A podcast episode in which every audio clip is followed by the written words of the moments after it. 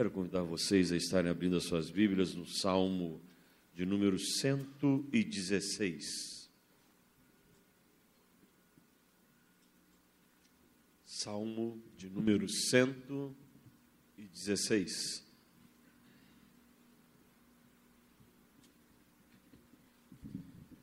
Nos diz assim a palavra do nosso Senhor e Deus. Amo o Senhor, porque Ele ouve a minha voz e as minhas súplicas, porque inclinou para mim os seus ouvidos. Invocá-lo-ei enquanto eu viver. Laços de morte me cercaram e angústias do inferno se apoderaram de mim. Caí em tribulação e tristeza. Então, invoquei o nome do Senhor. Ó oh, Senhor, livra minha alma. Compassivo e justo é o Senhor. O nosso Deus é misericordioso. O Senhor vela pelos simples, achava-me prostrado e ele me salvou. Volta minha alma ao teu sossego pois o Senhor tem sido generoso para contigo. Pois livraste da morte a minha alma, das lágrimas os meus olhos, da queda os meus pés. Andarei na presença do Senhor, na terra dos viventes. Eu cria, ainda que disse, estive sobre modo aflito. Eu disse na minha perturbação: todo homem é mentiroso. Que darei ao Senhor por todos os seus benefícios para comigo? Tomarei o cálice da salvação e invocarei o nome do Senhor. Cumprirei os meus votos ao Senhor na presença de todo o seu povo. Preciosa é aos olhos do Senhor a morte dos seus santos. Senhor, deveras sou teu servo teu servo, filho da tua serva. Quebraste as minhas cadeias. Oferecer-te-ei sacrifícios de ações de graças e invocarei o nome do Senhor. Cumprirei os meus votos ao Senhor, na presença de todo o seu povo, nos átrios da casa do Senhor, no meio de ti, ó Jerusalém Aleluia. Meus amados, eu não sei se você já teve aquela sensação gostosa de, num dia de calor, você poder se aconchegar debaixo de uma árvore grande e frondosa, da sombra de, de uma árvore que traz frescor à alma. Mas é muito gostoso quando você pode fazer isso. É gostoso quando você, às vezes, está correndo, fazendo uma atividade física ou mesmo andando, e de repente você se aconchega a uma árvore e ali você desfruta do frescor que ela traz ao seu corpo. É assim que eu me sinto quando eu leio um salmo como esse. Me sinto debaixo do aconchego da sombra do Senhor, debaixo do frescor que Deus tem para a minha vida num tempo de dificuldade num tempo de calor, de ansiedade, num tempo de lutas como este que nós vivemos nos dias de hoje. E é exatamente isso que o salmista tenta transmitir para cada um de nós. É um salmo que fala de um coração aflito, um coração angustiado, que estava sofrendo, alguém que precisava encontrar algo para trazer tranquilidade e paz a sua alma. A história desse salmo, ela é a minha história.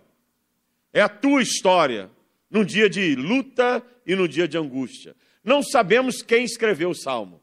Há muita discussão entre os estudiosos sobre quem teria sido o escritor. O autor nós sabemos quem é o Espírito Santo que veio, encheu o coração de algum homem, de algum servo seu, e este servo então vem e escreve essas palavras lindíssimas a respeito daquilo que Deus faz ou pode fazer a cada um de nós nos dias de angústia e tribulação. Presume-se que o escritor deste salmo tenha sido o rei Ezequias. E você conhece bem a história dele, e você pode ler depois, está lá no livro de 2 Reis, capítulo de número 20. Ezequias era um rei de Israel, e houve um dia em que o grande profeta Isaías, o que aparece na Bíblia, que escreveu o livro do profeta, ele vai por ordem de Deus até o rei Ezequias, apresenta-se no palácio, porque nos dias de Ezequias e dos reis de Israel, os profetas eram muito respeitados. Então eles tinham livre acesso aos reis. Isaías vai até Ezequias, chega diante dele e diz: Ó oh, rei, eu lhe trouxe uma palavra de Deus para a sua vida. Deus mandou dizer-te para que coloque a tua casa em ordem, porque ele te pedirá conta dos teus dias, e os teus dias já se encontram no final deles. O profeta estava dizendo: olha, é tempo de você organizar a tua vida, é tempo de você organizar a tua família, de você dar ordens para os seus servos, para os seus filhos, para as pessoas que se encontram contigo, porque você já está partindo. Ezequias estava sofrendo de uma doença terrível, não se sabe ao certo qual era, mas era uma doença de morte. Então, quando o profeta chega e diz para ele: Olha, você vai morrer e você deve colocar a sua casa em ordem, ele volta-se, depois de ouvir a voz do profeta, vai para o seu quarto e ali deita e vira o rosto para a parede. E a oração que Ezequias faz é a oração de um homem justo, um homem que tinha um relacionamento com Deus, que sabia quem era o seu Deus, quem era aquele a quem ele servia, a quem ele adorava. E Ezequias sabia mais de que ele, como filho de Deus, poderia voltar-se para o seu Senhor, rasgar o coração, falar com Deus, e Deus o ouviria. E ele então fala: Senhor, eu tenho te servido, sou um homem reto, um homem justo, um homem digno, alguém que te ama, alguém que te adora, alguém que tem colocado o teu povo no teu caminho. E Ezequias faz uma oração tremenda de um coração rasgado, de um coração aberto. E não existe oração que Deus mais ouça do que oração de alguém quebrantado. Alguém que se rasga diante do Senhor, porque quando nós nos rasgamos diante de Deus, a sinceridade, a verdade. Você não está fazendo uma oração que é simplesmente uma declaração, ou algo que você aprendeu por repetição. Mas Deus olha os nossos corações no momento em que nós estamos orando e Ele procura o coração quebrantado, o coração aflito. Quando nós chegamos diante de Deus e abrimos o nosso coração e falamos das nossas verdades, então nós temos uma certeza que Deus vai se alegrar com aquilo. E Deus ouviu a oração de Ezequias. Isaías já estava saindo de Jerusalém, quando Deus disse para ele: Volta ao palácio, diga ao rei que eu ouvi a sua oração e lhe darei mais 15 anos de vida. E assim se cumpriu na vida de Ezequias. Depois da sua oração, ele teve mais 15 anos de vida. Então, os estudiosos, ao lerem este salmo, atribuem alguns deles que talvez tenha sido Ezequias quem escreveu este salmo, logo depois que o profeta Isaías lhe dá as boas novas de que Deus havia ouvido a sua oração. É um salmo rico, um salmo que nos ensina muitas coisas que nós temos que colocar em prática. Ou seja, temos que aprender a viver o Salmo 116. Não é um salmo só para que você leia e ache ele bonito, lindo como os demais salmos. Não. Este é um salmo que você deve ler, mas ao mesmo tempo que você estiver lendo, você deve fazer a seguinte oração: Senhor, que eu possa experimentar e possa viver este salmo da maneira como é apresentadas ou são apresentadas as verdades que nele eu posso encontrar. Então, algumas verdades lindas para a tua vida você vai encontrar nesse salmo. Primeira delas está exatamente no versículo de número 1. Nós temos um Deus que ouve as nossas orações. Nós temos um Deus que ouve as orações dos seus filhos. Deus, ele não é um Deus frio, não é um ser morto, não é alguém impassivo que não está ah, ouvindo o que nós estamos falando para ele. Pelo contrário, ele é um Deus que se inclina, e eu gosto dessa visão que ele fala de um Deus que se inclina. No versículo de número 2, ele diz assim: Porque ele inclinou para mim os seus ouvidos.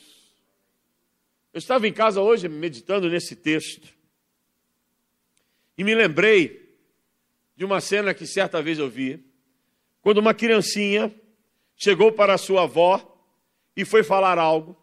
E a avó, já com dificuldade de audição, se inclinou para ouvir o que o netinho estava dizendo.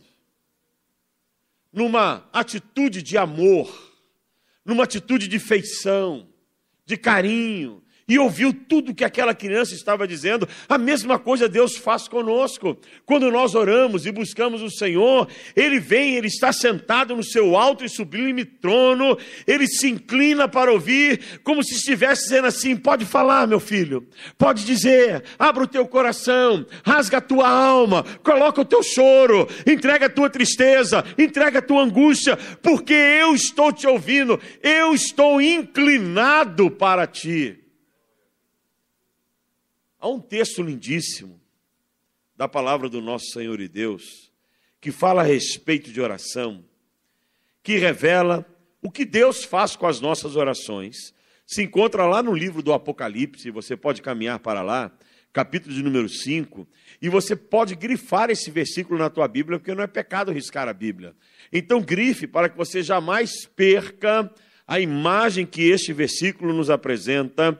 Apocalipse capítulo 5, versículo de número 8 diz assim: E quando tomou o livro, os quatro seres viventes e os vinte e quatro anciãos prostraram-se diante do cordeiro, tendo cada um deles uma harpa e taças de ouro cheias de incenso, que são as orações de quem? Dos santos. Quem são os santos? Os que são salvos em Cristo Jesus, que alcançaram o direito de se tornarem filhos do Deus vivo, que foram redimidos pelo sangue daquele que morreu por nós no madeiro. Eu e você somos os santos de Deus. Então, olha o que a Bíblia está dizendo: que Deus guarda em taças de ouro as nossas orações, os nossos pedidos. Ele sabe cada uma das nossas orações, ele sabe cada um dos nossos pedidos. Ele recolhe as nossas orações, coloca numa taça de ouro ou em taças de ouro, e ali ele está dizendo: no meu tempo eu agirei, no meu tempo eu responderei. No meu tempo, o meu filho verá a minha bênção sendo derramada sobre a sua vida. Ele só recolhe porque ele ouve.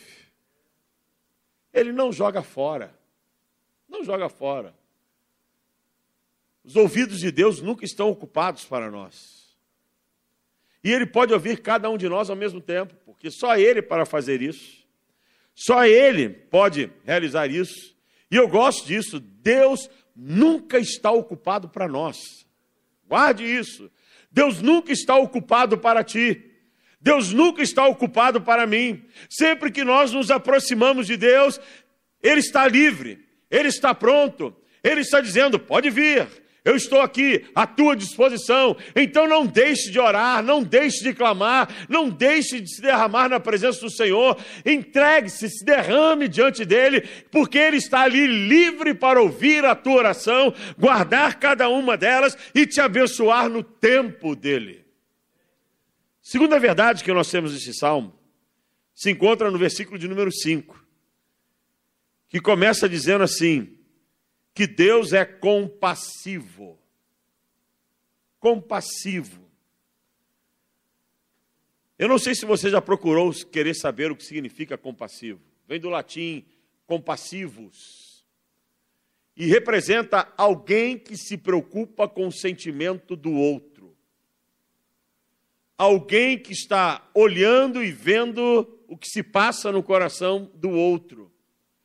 Então, Deus sendo compassivo significa que Ele está preocupado com o teu sentimento, preocupado contigo, preocupado com o que se passa dentro da tua alma preocupado com aquilo que está tomando conta do teu coração nesse instante. Pode ser a angústia, pode ser a tristeza, pode ser a dor, pode ser algo que te incomode.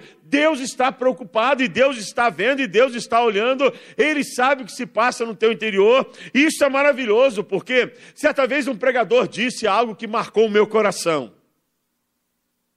Deus sabe o que nós sentimos, e Cristo, por ter sido homem, sente o que nós sentimos sentimos. Mas tanto o pai quanto o filho, eles são compassivos, eles estão atentos a nós.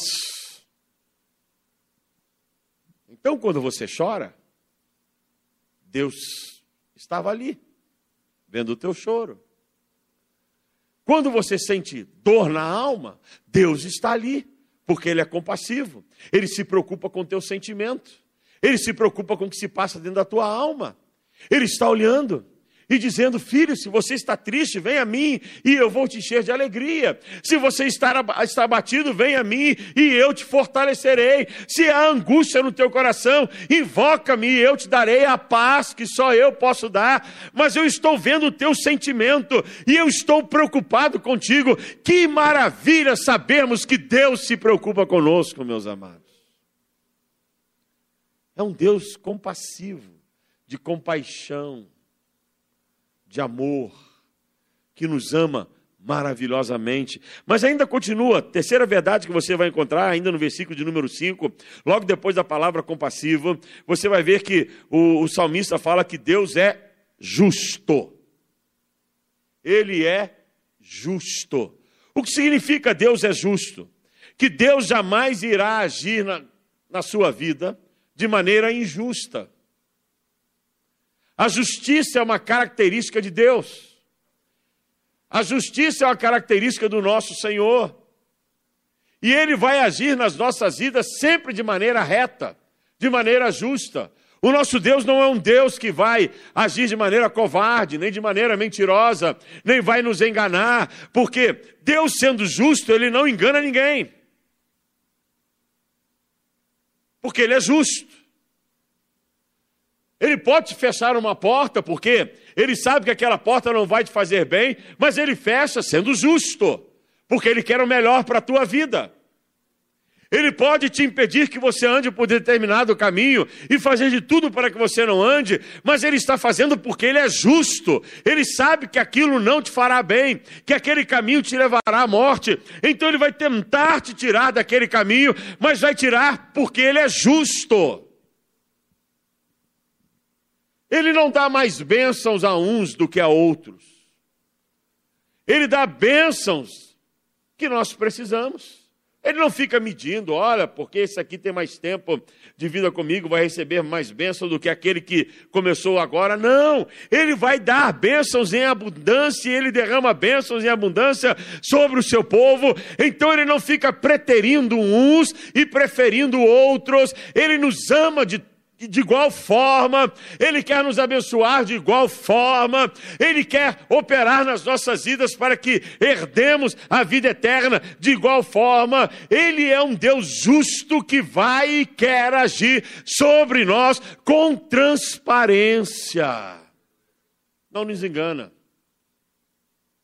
não mente para nós. Se Ele prometeu, diz a palavra, Ele há de cumprir. Se Ele falou, ele vai realizar. É por isso que eu acredito no céu, porque ele prometeu o céu. E ele vai cumprir o céu para aquele que estiver em Cristo Jesus, para aquele que morrer salvo. Eu creio no céu, eu creio na vida eterna, eu creio na palavra do Senhor, eu creio naquilo que Deus tem para a minha vida e naquilo que Deus tem para a tua vida. Eu creio que Deus tem coisas tremendas para cada um de nós e no tempo dele ele vai cumprir, porque ele é um Deus justo. Mas o salmo continua falando de quem é Deus. Ainda no versículo 5, fala que ele é um Deus misericordioso. E eu gosto dessa palavra, meus amados. Já falei inúmeras vezes sobre o sentido dessa palavra, que é uma palavra composta: misericórdia. Miseri de miserável, córdia de coração. Então o texto está dizendo que ele é um Deus que tem o coração voltado para os miseráveis. Quem são os miseráveis? Nós. Agora, por que somos nós os miseráveis? Que vivemos essa vida. Numa terra de pecado, sofrimento, de angústia. Miserável é aquele que sofre. Miserável é aquele que está na miséria. E essa vida é uma vida que nos impõe sentimentos de dor, de sofrimento, de injustiças. Vivemos num mundo, conforme diz a palavra de Deus, que jaz no maligno, que já morreu e está dominado pelo maligno, dominado pelo inimigo. Então nós somos miseráveis por estarmos neste mundo. Temos que arcar com aquilo que impõe sobre nós. Temos que suportar as cargas que os homens lançam sobre nós. Temos que suportar esse corpo, que não vale coisa alguma, meus amados. Não vale coisa alguma. Basta olhar o que nós estamos vivendo. Mas a Bíblia diz que esse Deus se preocupa com esse miserável que sou que esse Deus se preocupa com você, que é um miserável por causa dessas condições, que esse Deus se preocupa com cada um de nós, o coração dele está voltado para nós, o coração dele está aberto para nós, o coração dele está dizendo: vem morar em mim, vem fazer habitação em mim. Eu te amo e quero demonstrar o meu amor por ti. Então o meu coração é para ti, diz a palavra do Senhor. Que coisa linda! E tanto o coração de Deus é para nós que ele entregou a coisa mais importante que ele tinha, o próprio filho. João 3,16 fala sobre isso, porque Deus amou o mundo de tal maneira. Não foi de qualquer jeito não foi com pouco esforço. Não, Deus nos amou de tal maneira que deu seu próprio filho para morrer por nós naquele madeiro. Quem poderia fazer isso senão alguém que tem um coração misericordioso, voltado para os miseráveis? Quem poderia fazer isso senão alguém que é cheio de amor e que está aberto para nos receber? Por isso ele diz: Vinde a mim, vocês que estão cansados e sobrecarregados, e eu vos aliviarei. Eu não lançarei fora nenhum daqueles que vierem até mim, mas eu os guardarei como a galinha que ajunta os pintinhos debaixo das suas asas e os ama, os protege, os dá guarida, porque eu sou o Deus que está com o coração aberto para vocês. Coisa tremenda, lindíssimo. E o salmista estava vivendo isso, Ezequias estava vivendo isso. E por fim, ele diz no versículo de número 7 que ele é o Deus que nos dá a paz. Volta ao sossego, ó minha alma. Ele é o Deus da paz. Ele é o Deus que faz sossegar a tempestade que nós carregamos dentro de nós. Ele é o Deus que sossega a nossa alma. Sabe aquela imagem, eu gosto, eu não sei se eu estou meio poético, saudosista, eu não sei o que está acontecendo comigo hoje, mas é gostoso isso. Quando você pega uma criança, coloca no colo, e a criança está chorando, e ela sente o aconchego do colo, e você começa a balançar aquela criança, e você começa a dizer: calma, estou aqui. E a criança sente o calor dos braços da mãe que envolve, ou do pai que envolve. É o que Deus faz conosco. Você está angustiado, está aflito. Deus te toma nos braços dele, coloca no colo, te faz sentir o coração dele, o calor dele, e diz assim: sossega, aquieta-te saber que eu sou Deus. Sossega a tua alma, porque eu sou o teu Deus e jamais te abandonarei.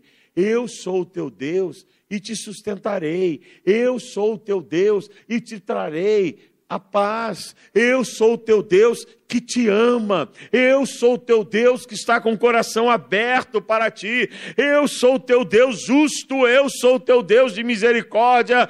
Eu sou o teu Deus. Amo o Senhor, porque Ele ouve a minha voz e as minhas súplicas. Deus, nessa noite, está com o coração e os ouvidos abertos para ouvir você, para ouvir o que você tem a dizer a Ele, para que você coloque a tua tristeza, o teu choro, a tua angústia, a tua dor nas mãos dEle e receba a paz que só Ele pode te dar.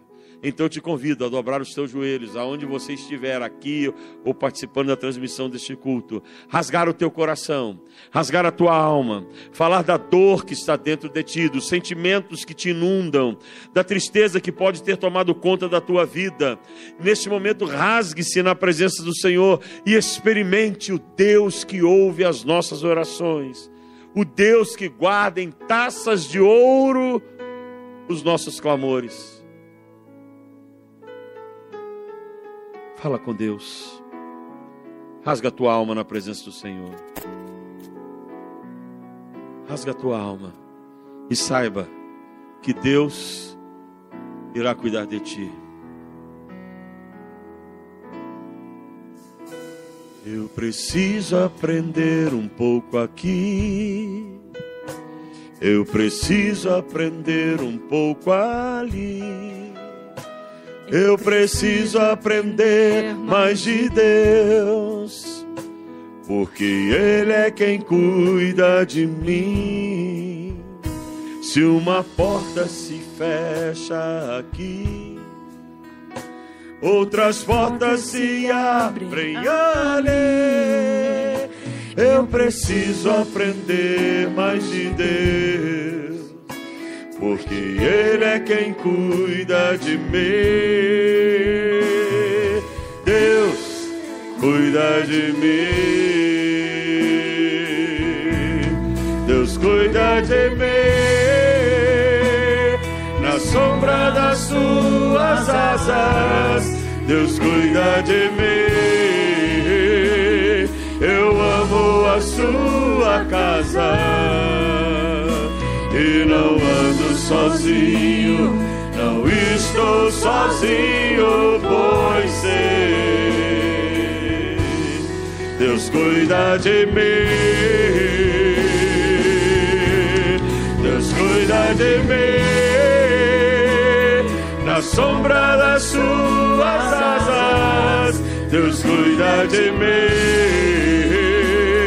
eu amo a sua casa não ando sozinho, não estou sozinho, pois sei, Deus cuida de mim, Senhor.